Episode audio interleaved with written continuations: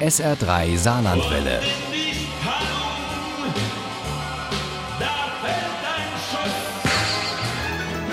Der Krimi-Tipp.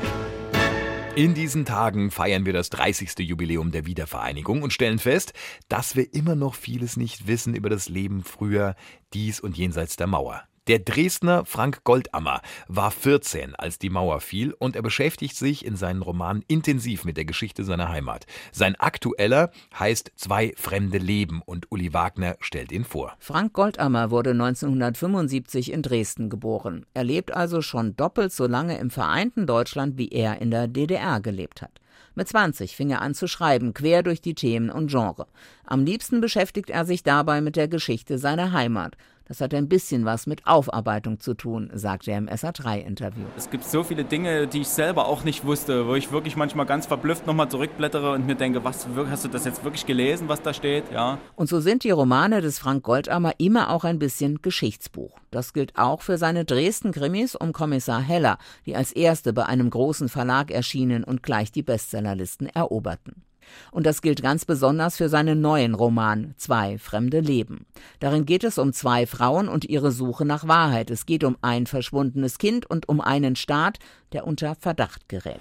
Ich versuche natürlich immer für meine Informationen, die ich bekomme bei der Recherche, immer noch Gegeninformationen, also immer noch eine Bestätigung zu finden, weil manches ist wirklich so unglaublich dass man denkt, das gibt's doch gar nicht. So geht es auch Thomas Rust, der sich im März 1973 vor einer Dresdner Klinik die Beine abfriert. Er will zu seiner hochschwangeren Frau, die dort mit Wehen eingeliefert wurde, viel zu früh, aber er darf nicht. Kommen Sie heute Nachmittag zur Besuchszeit wieder. Können Sie mich nicht anrufen? Wir haben daheim ein Telefon. Kommen Sie zur Besuchszeit. Solange er nicht weiß, was mit Frau und Kind ist, will der werdende Vater nicht nach Hause. Er dreht Runden um die Klinik und dabei fällt ihm etwas Ungewöhnliches auf. Und das erzählt er dem Hausmeister, der ihm einen Kaffee spendiert. Vorhin stand hinten am Haus ein Moskwitsch mit Berliner Kennzeichen. Hinterm Haus an der Rampe?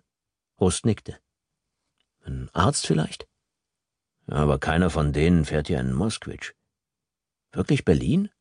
Russ Interesse ist geweckt. Er ist Kriminalist und hat ein Gespür dafür, wenn etwas nicht mit rechten Dingen zugeht. Und er hat eine gute Beobachtungsgabe. Nur deshalb fällt ihm vor der Klinik ein verzweifelter junger Mann auf. Ich habe einen Anruf bekommen auf Arbeit. Ich soll ins Krankenhaus kommen. Hab ja schon darauf gewartet. Ricarda ist seit gestern Nachmittag da. Aber dann hieß es, das Kind sei tot. Ricarda Raspe glaubt keinen Moment daran, dass ihr Kind tot ist. Sie hat den Schrei des Neugeborenen noch im Ohr. Und als man sich weigert, ihr das tote Kind noch einmal zu zeigen, da steht für sie fest, dass da etwas Ungeheuerliches passiert sein muss.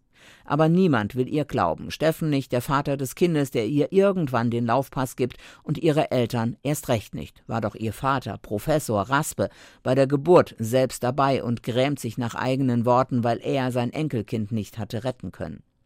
Ricarda glaubt ihm kein Wort und recherchiert jahrzehntelang auf eigene Faust im Verborgenen und läuft dabei immer wieder Gefahr, in die Klapse gesteckt zu werden.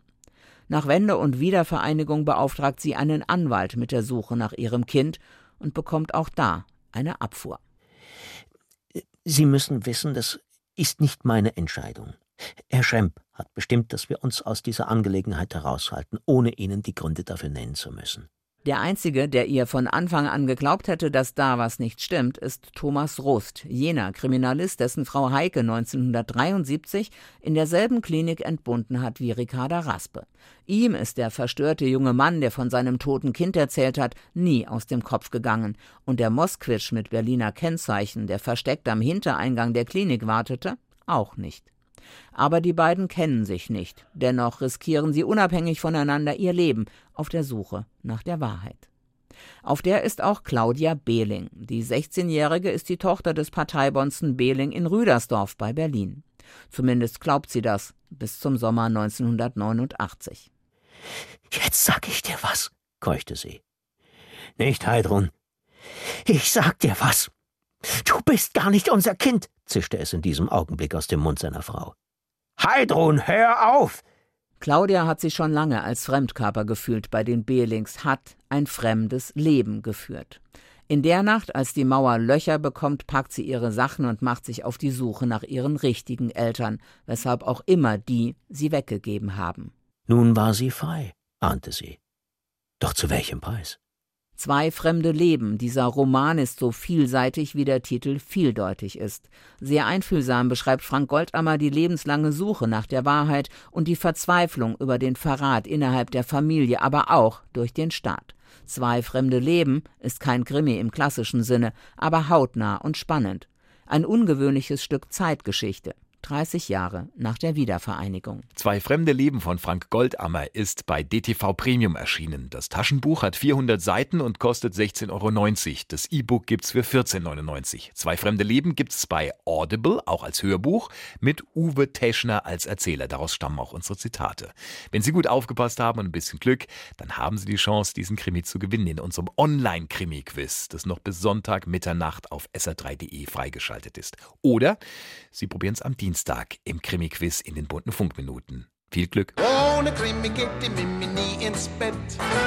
Für Mimi und andere Krimi-Fans. SR3 Saarlandwelle. Hören, was ein Land fühlt.